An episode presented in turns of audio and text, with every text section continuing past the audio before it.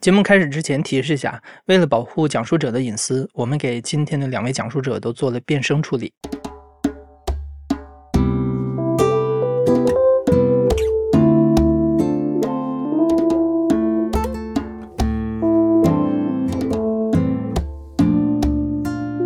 你好，欢迎收听故事 FM，我是艾哲，一个收集故事的人。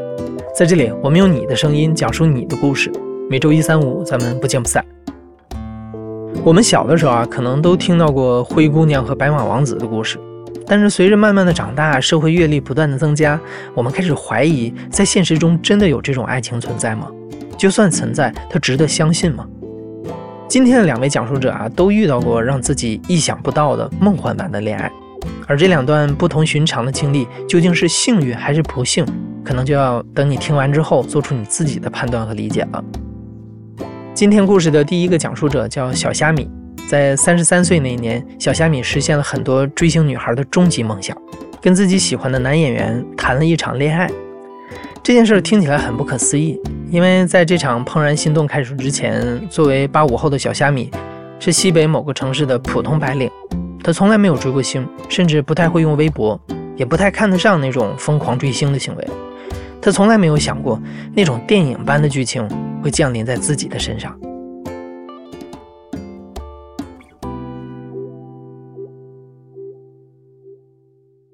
最开始怎么知道这个人？因为是在几年前有一部热播剧，同事之间每天大家在一块聊闲天，聊的都是这部剧。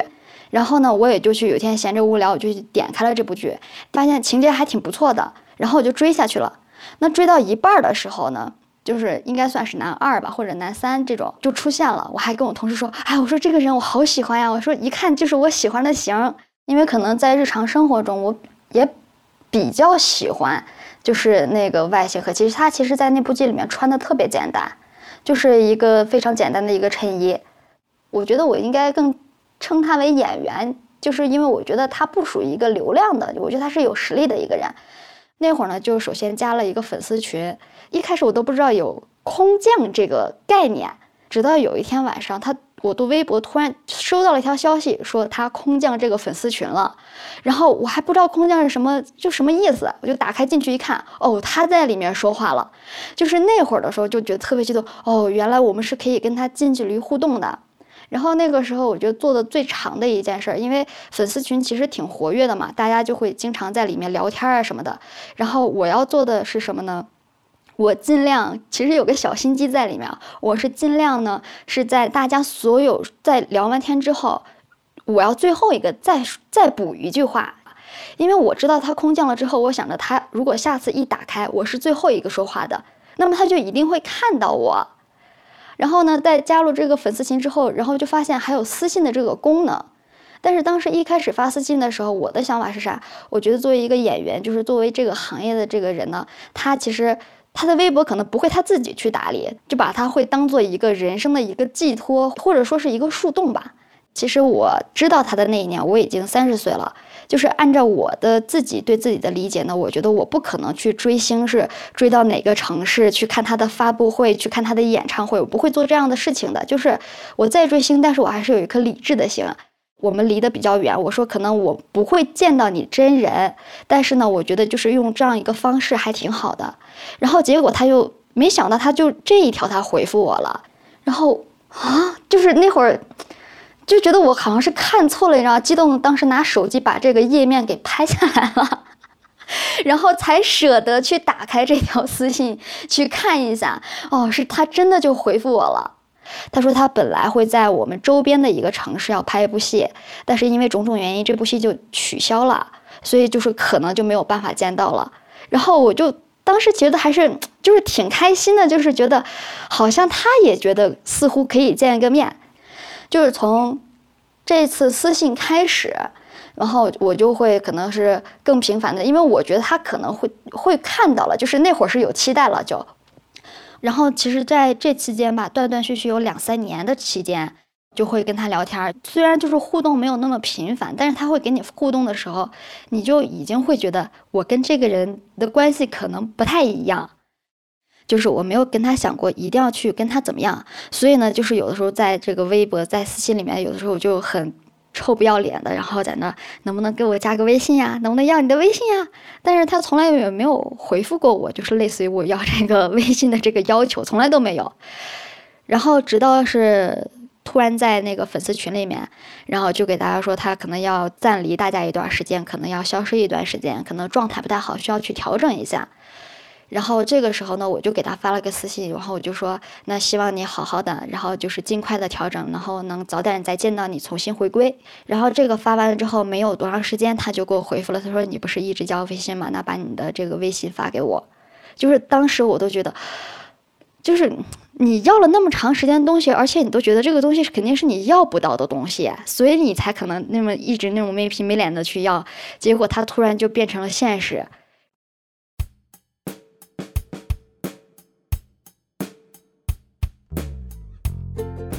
然后我加了那个微信号就没说话，然后就看他发了几个字：“你是不是去看朋友圈了？” 那还用说吗？那我肯定是要先去看一看朋友圈了，我很好奇嘛，对不对？你的朋友圈和你的微博那肯定是不一样的呀。但是我知道他当时给我的一个微信可能是不是他常用的一个微信号，因为这个我觉得也是可以理解的，因为怎么说呢，就是对于我那个时候对他而言，可能还不是一个能够充分。能够信任的一个人。一开始我俩刚开始的时候就是聊了几下之后，刚好因为有事儿，然后我就走了。走了之后呢，我再没有去主动的去找他聊过天儿。为什么呢？因为我觉得我只是想要他的微信，那么我有微信就行了。我为什么还要再去找他呢？我会打扰到他的。有就行了，待着就行了。我已经很满足了，我已经很开心了。然后他就会跟我聊一些他日常的一些生活，然后就会我会看到他平时，比方说在家里面看了什么电影啊，在看了什么书呀，他今天那边的天气情况是什么样啊，就知道一些这样子的。然后呢，我也会跟他聊一聊我工作上或者说生活上的一些东西吧，也可能就是通过这种好像没有说是刻意的去聊天的这种方式，大家才慢慢熟悉起来的。我会觉得也挺好的，直到有一天。我在跟他聊天的这个过程当中，他发了一个二维码过来给我，因为那个二维码上面不是带头像嘛，我一看那肯定是他常用的那个微信号。我还记得特别清楚，我当时给他说了一句话，我说：“嗯，我这个人不加微商。” 他说：“那你要不要这个微信？不要那就算了。”我我说：“后那个时候我啊，我要我要我要，又赶紧去加了他那个号。”然后就这样子慢慢慢慢，它是一个循序渐进的过程，就才慢慢才熟起来了，才会每天都会去聊一聊，然后就开始开一些玩笑了，就会就是有彼此吸引吧。可能我我也觉得我也是一个挺可爱的小姑娘吧，挺不要脸的啊，这句话说的，就是反正在聊天当中，其实聊得也挺投机的，大家挺愿意去聊一些事情的，然后慢慢慢慢就变得熟了了，然后开始慢慢慢慢会有一点暧昧在里面了。就有一次在上班的时候。他说：“你刚才干嘛去了？半天不回信息啊？”我说：“跟朋友啊，就跟同事啊。”我说：“去拼化妆品去了。”啊，他说：“你这个人太败家了，那以后我的钱那都被你败完了怎么办？”就是，虽然我假装没有看到这句话，但是其实内心已经开心了很，就是很长时间，但是又不敢去挑明了去问他这个事儿，就是害怕他可能也只是开个玩笑这个样子就。然后呢，我当时就想了很久。我在半夜的时候给他发了一条信息，我说：“那我不知道咱俩现在的关系是什么样的。我说我会不会对你之前说的话产生一些误会？”那发完这条信息的时候，其实我是抱着一个比较决裂的一个心态，就是大不了呢，大家就还是陌生人嘛。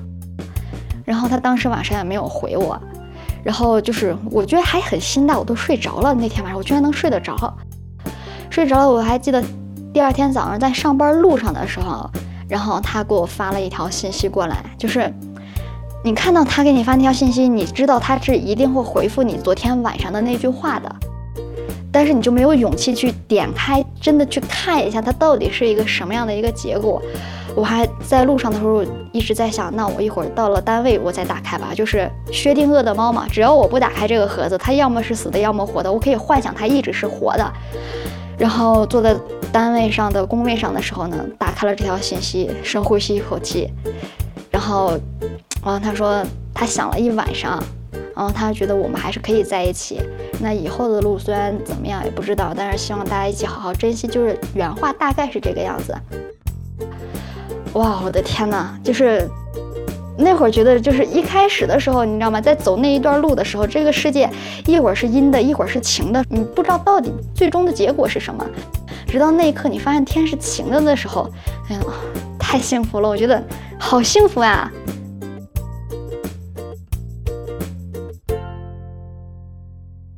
虽然我俩那会儿在一起了，但是好像我从来没有想过说那么快要去见他。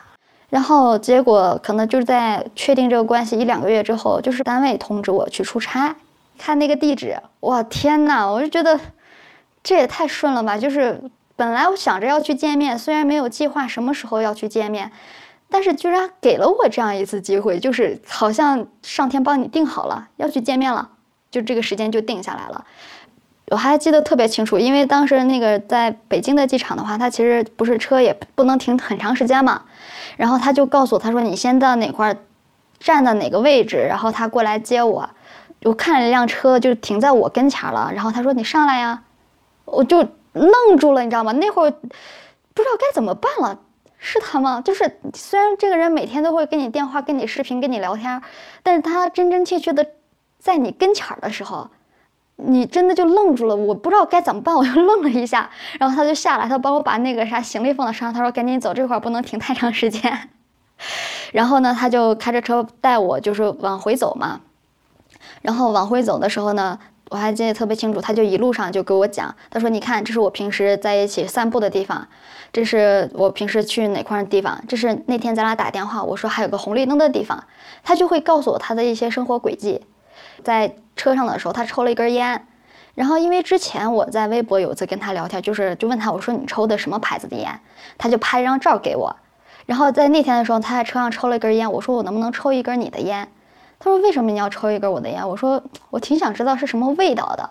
然后他就给了我一根烟，就是那会儿的那个场景其实挺有画面感的，就是在我的印象当中，就是我坐在那个副驾驶，窗户是打开着的，然后迎面的那个风就那么吹来，然后我觉得有点热，我就把外套脱了，点了一根他的烟，我深深吸了一口，我觉得嗯，我一定要记住这个味道。那次的北京之行给小虾米留下了很深的印象。那个曾经只活在电视和手机屏幕上的男生，突然真实的出现在小虾米的生活里。他带着小虾米去吃了平常最爱的餐厅，还亲自下厨给小虾米做了一顿饭。这种遥远又亲切的生活体验，让小虾米感到前所未有的幸福。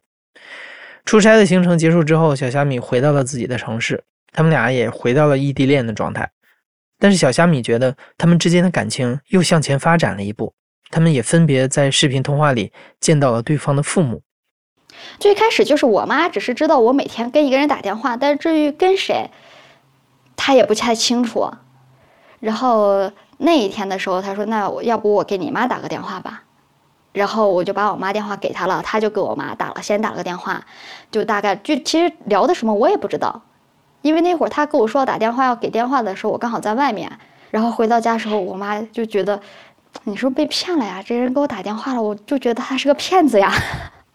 然后我妹就费很大的劲儿给他们解释，不，这不是个骗子，这真的不是个骗子。然后又给他翻他的百度百科，然后又是翻他那些剧，然后那个啥，我就打的视频嘛。后来正跟他说话的时候，我姥姥就凑过来了，哎，让我看看这个小伙子。而且就是。就是你了解他的生活当中之后，你就会发现他是一个很简单的一个人，就是没事儿在家看看书，然后看看剧，然后出去锻炼锻炼，好像就是没有说是什么要天天去聚会啊什么，就是可能跟我们想象的那种，呃，娱乐圈里面纸纸醉金迷的生活啊是有出入的。他不是那样的人，他就是一个非常非常一个简单的一个人。我发信息，他要是忙的话，他可能会不会回复我，但是他看到他一定会第一时间回复我的。然后他要去干什么，他也一定会给我说一声的，就是好像觉得没有什么会让你多想的地方。这个是我记得有一次他出去拍一场戏，他平时拍戏的时候他是不带手机的，然后那天呢他带了手机，然后带了手机上班的时候他就给我打了视频过来，然后我俩就插着耳机我就跟他聊天儿，然后聊天的时候因为我手头还有其他的事儿，我就在就是跟他说着话，然后我的手头也就忙其他的事儿。然后呢，他就说：“哎，我刚才亲了一下，你怎么跟我聊天这么不专注呢？你也不看一下视频。”然后我说：“啊，我说我没看见，我说要不你重来吧。”他说：“我不要重来了。”然后旁边呢就他可能他同剧组的那些人，然后在那块起哄，哥你再来一下，你再亲嫂子一下，就是 类似于这种起哄，你知道吗？他当时和以前剧组的一个人，就是一些人出去聚会去，然后到那块儿之后，我就问了一下，我说你们到了吗？开始了吗？然后他就发了一个视频给我，就就挨个还给我说了一下名字。然后我就觉得，就那次那一刻觉得特别神奇，就是你原先是在电视里面看到这些人，就突然他在现实生活中，就是跟朋友一样发了一个朋友圈过来，你会在这种视频里面看到这些人，他们就是一个很平常的一个状态，很放松的一个状态，就是可能如果不是没有跟他的职业没有关系的话，可能没有这个经历。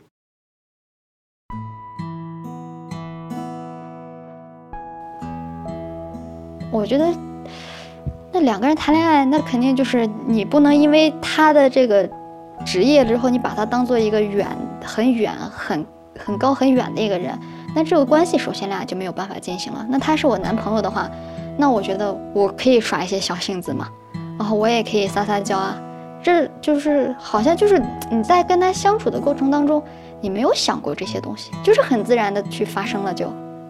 然后有一次我记得特别清楚，我中午的时候睡觉，我中午有午睡的习惯嘛。然后午睡起来的时候，他给我打了个电话，他说：“你这会儿该上班了吧？你这再不起来就迟到了。”然后我就躺在床上耍赖皮，我还想说起不来，我说你拉我起来。然后他就从一手拿着手机，然后一手就把这个胳膊好像往前伸这种感觉，然后去拽我。然后呢，我就一手拿着手机，一手把胳膊往前伸，就是就是起来的那一刻，然后我俩就都在那笑，觉得两个人还挺幼稚的，就是隔着空玩这种游戏。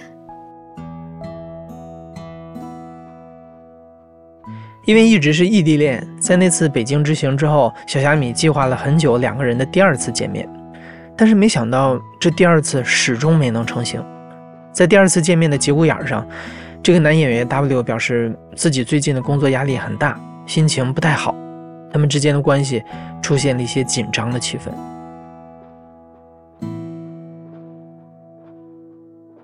有一次的时候，就说我俩计划去一个地方去。旅游，然后去顺便散个心是这个样子的，然后但是呢，结果他又跟我说他要跟一个朋友去了，就是我知道他是那个跟那个朋友去的，就这一点我都不会说要去怀疑他什么的。那么我就很失落，就是我觉得在这个时候，我就我们两个就更应该在一起去聊聊天，去见见面，然后去沟通一些问题，然后我。就跟他赌气，然后就说了句，反正说了句挺狠的话。我说你要去就去吧，你不要再回来了，什么不要再回复了，什么就是类似于这种这种话。说完我就出去了，出去就继续喝酒去了，因为心情实在是太烦了。然后晚上的时候我俩聊天了，他说你是不是又喝酒了？我说对啊，因为这件事儿等于说是发生了一个很大的一个争执，我俩几天就没有说话。当时过了可能有个一两天吧，他说那我们就分开吧。然后我当时的想法就是怎么说呢？就是我之前啊，就是跟别人分手，我就说 OK 没有问题，然后立刻就删除拉黑，就是一系列的，就是这个动作就完成了。只有在他那块的时候，我就突然很舍不得，我觉得我不愿意就这样结束。然后呢，就就是说，我说那咱们好好聊一聊嘛，到底有什么问题的话，那咱们其实可以，就是如果我觉得我有做错的地方，你可以告诉我。就是那会儿，我觉得自己有点卑微。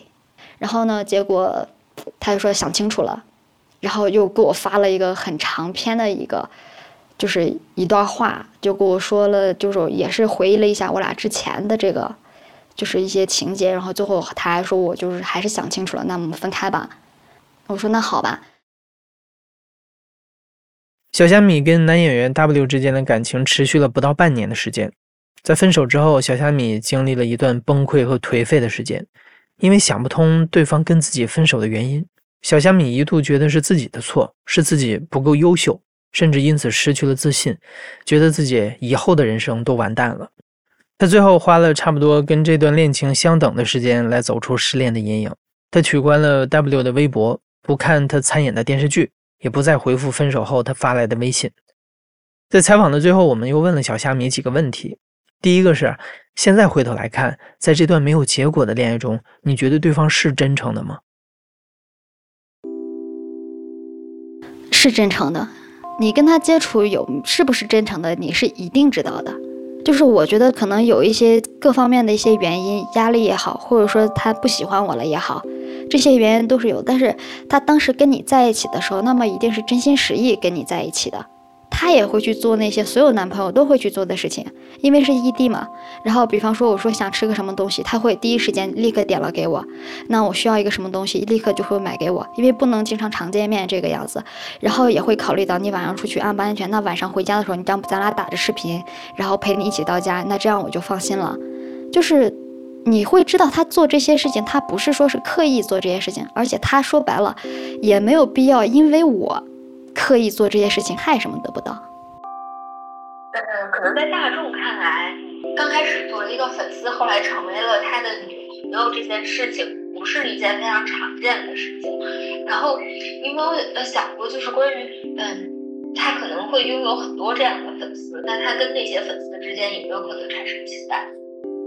想过，那肯定会想过吧？就是你觉得。嗯，他给你做这件事，你可能也会想到他会不会跟别人也做这件事儿。我觉得是会的，这个但是这个会的是基于一个，我觉得是他也许可能也跟别人也会回复一些私信，这是只是一个基于我感觉，但是我从来都没有问过这件事儿。其实我一直我一直就觉得我是最特别的那一个，好像就是你就是相信。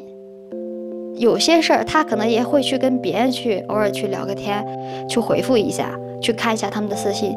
但是我就一直就是无比的坚定，他我是他唯一给我就做了这些事儿，发生了这些故事的一个人。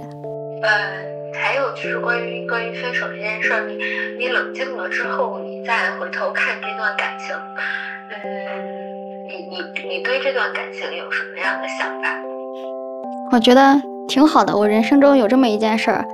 我觉得挺挺幸运的，有开句玩笑的话叫做什么？人还是要有梦想的，万一他实现了呢？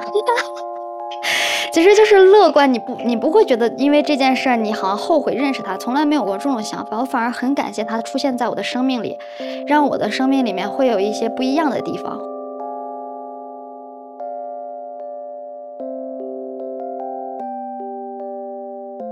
今天第二位讲述者小易和小虾米有类似的情感经历。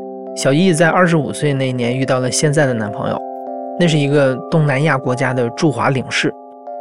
小易和这个外交官之间本来没有任何交集，相遇之前，小易也从来没有想到过他的人生当中会拥有这样一段恋爱奇遇。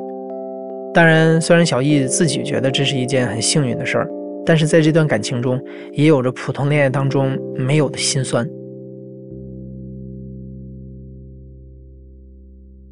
我叫小易，我今年二十八岁了。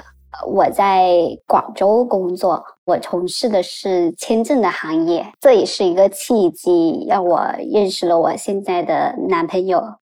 他是一位驻华领事，我们在一起快三年了。当时的我觉得我们之间的距离还是很大，领事之间是不允许跟外国人在一起的。而我是一个很普通的女孩，可能真的是命运的安排。遇见他，我都觉得我自己是个很幸运的女孩子。我第一次见到他的时候，我们俩并不认识。那天我们参加的是一个领馆组织的宣传他们当地旅游的一个活动。他上台演讲，整个人眼睛都闪烁着光芒。在上面窥视方遒，指点江山那个样子，非常有自信。他穿的一身西装，英气逼人。当时我对他的印象是特别好。其实很好奇，为什么会有这么年轻的男生他在上面演讲？我知道，可能他应该是一个比较重要的官员，不然也不会上台演讲。但是我们没有交集，有点难以忘怀。我当时的工作主要是做签证专员，负责给中国人申请签证的，然后送签。当时我是处于还是有点花痴的状态，我当时就觉得怎么会有这么优秀的人呢？所以后面我也会隔三差五的跑去领馆，但我完全没有往那一方面想，因为我觉得领馆内部的人他们离你比较遥远。领事一般职位是很高的，尤其是驻华领事，他们外交部直派过来，代表着他们国家而来。有一天我就是正常的去送签，然后他刚好就出来了，然后我们俩就互打了招呼。我就趁机问他，我说上次那个展会的话，呃，我有一些朋友，他们比较感兴趣，他们很想说领馆再介绍一些这种资源啊，然后他就说我可以介绍给你呀，他就加了我微信。加我微信的时候，我是非常惶恐，跟领事馆打交道其实是非常小心的一件事情。在我之前，我老板已经明确跟我们说。不能随意接触领馆里面内部人员，因为他们担心说你加了，然后处理不好，会影响到旅行社跟领馆之间的关系。好像人家领事加你，你不通过又不行。我当时反正就是开心又有点抗拒，又有点害怕。自从加了微信之后，他也没有给我介绍资源，我们俩每天都有聊天。他是特别符合我所有的幻想。我不是说他职位比别人高很多，我其实更加欣赏的是他是那种很自律、很认真、比较聪明。他比我还小，但是他已经是博士生了。他是双硕士，然后加一个博士生，他一共有三个学位。他是属于类似公务员考试一样，他们国家报考的人数每一年有三百万。然后他是以成绩第二名考上的，第一份工作就是外交官，他一考就考上了。他这种几率在他们国家真的是很少的。一开始两个人的话题只是围绕两国文化展开，但是随着聊天的次数越来越多，两个人的关系也越来越近，一种不同于普通朋友的感情开始在两个人之间蔓延。虽然两个人在微信上打得火热，但几乎是没有见过面。这让小易产生了想要和这位驻华领事约会的想法。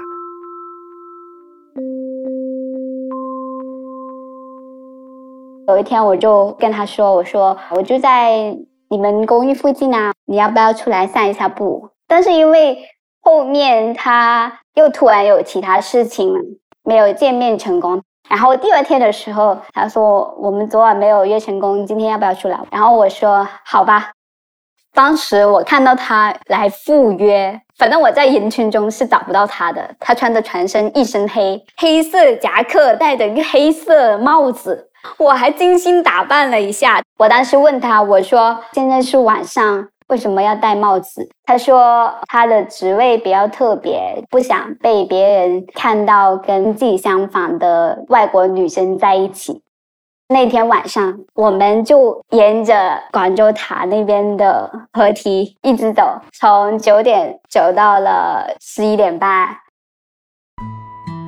我们俩走到一个稍微少人的河堤那一边，我说：“为什么要走这条路？有点暗。”然后他就笑了一下。我们俩的身体就慢慢慢慢的并拢了。然后他突然就用他手指，他就轻轻碰到我的手指。慢慢慢慢的把我整个手掌握住，我其实内心的小鹿一直在砰砰砰的，它突然就靠到我的耳边说：“我想要吻你。”当时我感觉还是有点触电的，都好像是那种喝醉酒一样。以前我觉得他离我很远，但是那一刻我觉得其实我们俩就是一个同龄的男女。那时候我才二十五岁，他才二十四岁啊，多好的年龄！大家互相吸引，荷尔蒙高涨，然后在合适的时间、合适的地方，然后一切就开始了。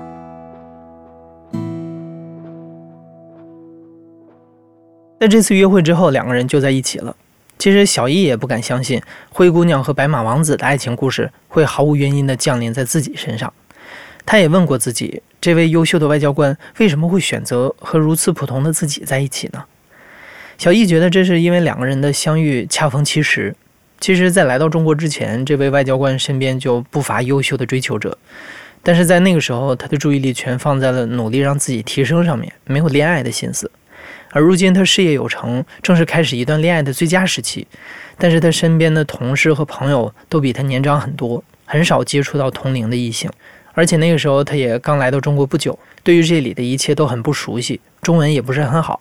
小易在这方面可以给到他很多的支持，但不管怎么说，小易的身份和背景与这位驻华领事确实存在着距离。我们也问了小易的看法，想知道在他看来，在这段感情当中，对方是否真诚，而这段感情又会不会有结果呢？我觉得他挺真诚的，但是这是我们一路走过来的结果。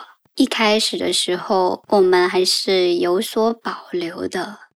像我们俩两个不同的国家，你怎么相信他还没有结婚呢？或者他有一二三四五六七个女朋友呢？在他们国家，我们慢慢相处的过程，掌握的信息越多，就可以判断那个人是否真诚吧。他没有结婚啊，他没有其他女朋友啊，我就会更加有安全感。我们俩都知道，我们不会跟对方结婚，只能。到他任期结束，因为首先我是一个不会接受异地恋的人，所以我更加不可能会选择异国恋。我觉得结婚还有点远，就算我们俩有期限，但是可以试一下。我们之间的文化差异，尤其是饮食上的差异特别大。他宗教信仰的话，会让他有一些食物不能吃。但是我们作为广东人来说，我们没有任何的食物禁忌，然后他们吃饭也非常快，可能就十五分钟，十到十五分钟全部都吃完，他们中间是不聊天的。我觉得我们俩如果真的结婚的话，可能有点像灾难一样，因为我无法认同和理解他们的文化。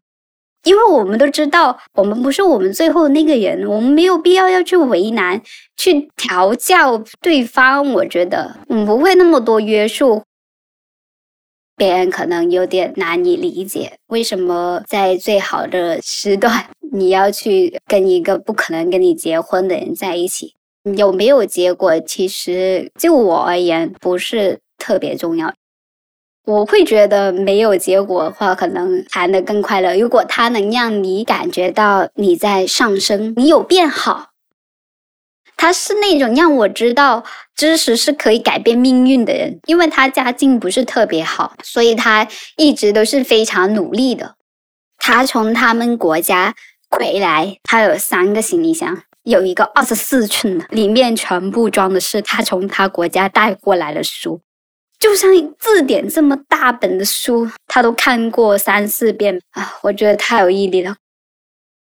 他那个时候每天四点钟，他就要去图书馆学习，到晚上十一点。我在跟他相处期间，我其实也在成长，我也在不停的把自己的标准提高了。就像以前，我觉得我不是一个英语专业的，就是四级差不多啊。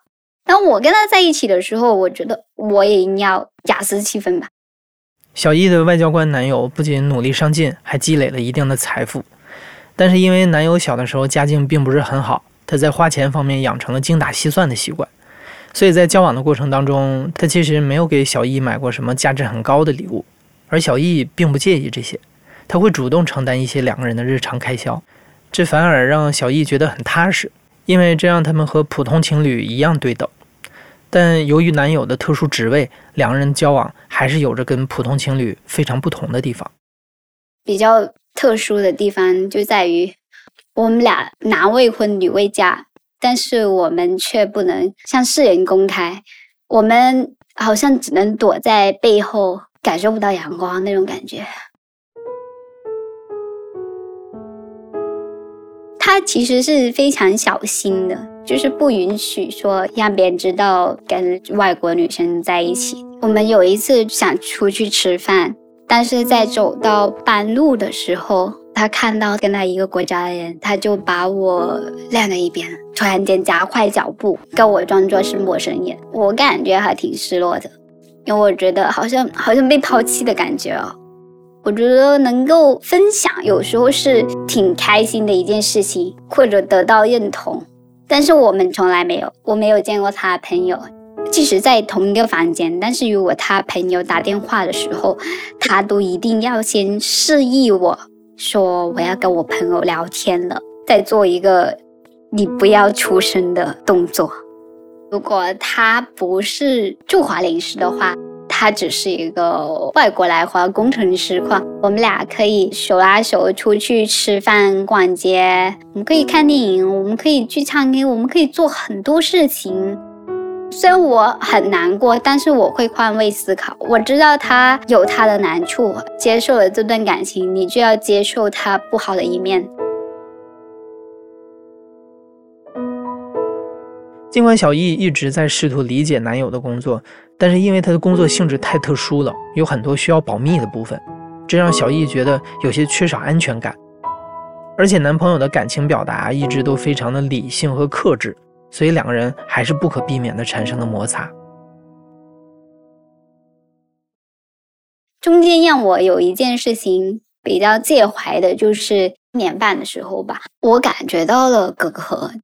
其实他们一直都会有设定追踪，只是说你没有出大问题的时候，可能不会细查。当时他说那个物业有在盯着他的行程，在他出去的时候，他觉得他们在跟踪他，所以他说我想要换公寓。但是他那个时候是处于非常敏感的一个阶段，他说他要回去开庭，要做什么证言什么的。我当时也没有说什么。他回去了大概三周，我问他，我说你到底发生了什么事情？你可以跟我说吗？他的语气冷淡，然后他说：“不行，不可以。我现在发生的事情很重要，我无法对你透露半句。”我还挺难过的。我跟他说：“我们俩很久没见了，我有点想你。”然后他当时极其无敌直白的跟我说：“不要想我。”我觉得好难过，为什么要这样说啊？我其实比较少讨论他的工作，因为我知道这里面比较敏感。但是我知道他那个时候情绪比较糟糕。我觉得我们俩都已经在一起了，我应该可以作为你情感的依靠。他是一副很冷酷的样子，我觉得我融不到他的心。那段时间，每一次我尝试打开他的心灵的时候，他就要把门给关上。我可能会觉得他是不是在找借口说啊，我们俩就这样，然后用冷战就结束了，好像有点累了。我觉得，所以那一天我说我们俩分开吧。他说你为什么要这样想？你发生了什么事情？然后我说你不是在微信上跟我说不要想我吗？我觉得很明显呐。他说没有啊，我没有想要结束啊。想一个人是很难受、很难过的事情。我不希望你难过。那天也问他，我说你很多事情你都不告诉我，我觉得我真的不懂你。然后他说这是我的处事作风，但是你已经是我最亲近的人。他在那个时间段特别害怕出差错，就是被别人发现不跟外国女生在一起啊，那其实可能会对他就处于劣势，可能职位太特别了，他有点避嫌。我就问他，我说你会真的担心我是间谍吗？然后他说，我觉得你不是。然后他说，有时候你太凶了。如果是间谍的话，应该会比较温柔。好吧，我说很有道理。当时摊开来谈完之后，我觉得他有说服到我。我们俩都约定说，有什么我们大概就摊开说。如果你不说的话，我就不知道。你到底是怎么想的？他也有做出了改变，给我感觉更亲近了。从那之后，他就说多了，而且他会在我做饭或者我在做其他事情的时候唱那种歌啊，表情极其无敌浮夸丰富啊，他就来逗你笑啊，吸引你注意呀。他以前不是这样的，很少做这种事情。我那个时候看过一个研究，就是说，如果另一半在你面前是那种有点逗逼，其实可能说明你们俩的关系还是比较稳定的。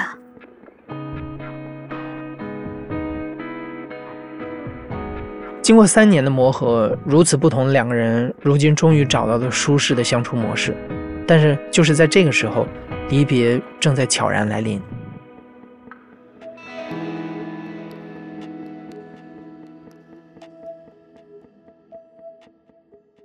我们俩现在已经在一起快三年了。我们现在的模式真的已经趋向于老夫老妻了。我们俩还有大概半年时间就结束了，他要回他的国家。今年我生日的时候，他带我去一个高级餐厅庆祝生日，类似。他们国家的人因为受疫情影响，很多回去了，所以能碰到的几率不是特别高。我们俩终于可以像正常情侣一样，我我就挽着他的手腕。我觉得那一次是我们真的很正式的在公众场合出现，然后因为我们在那个塔里面，我们吃完饭的时候，我们就上去那个塔，哇，当时感觉很好。就比起那食物风景，我觉得最好的是我们俩手挽着手。他当时穿的西装非常正式，我也穿着礼裙，我们俩当天很般配。当时我们俩就用那个他们那里的相机拍了几张照。我们很少合照，然后他看到有几张挺好，他说要不要买留个纪念？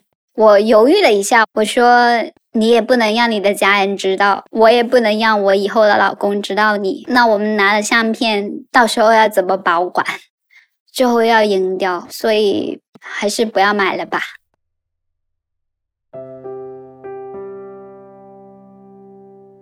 他那个塔里面，他为了推销这些照片，最高一层还有到底层，他都会播放这些照片。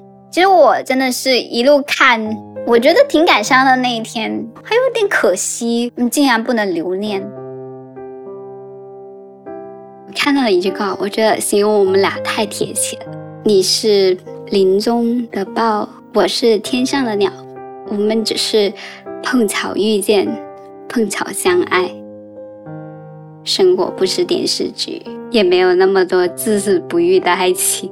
但我很庆幸，我还是遇到了，也让你看到了更多的可能。所以我现在挺满足的。我们俩一直都是有互相影响到对方，我对他的影响可能更多是情绪上还有感情上的。比起过往，他开心了很多。他一直让我努力变好，他其实是在带给我成长。我觉得他走了之后，那些美好的东西其实还有一些改变一直在我身上，一直跟随着我。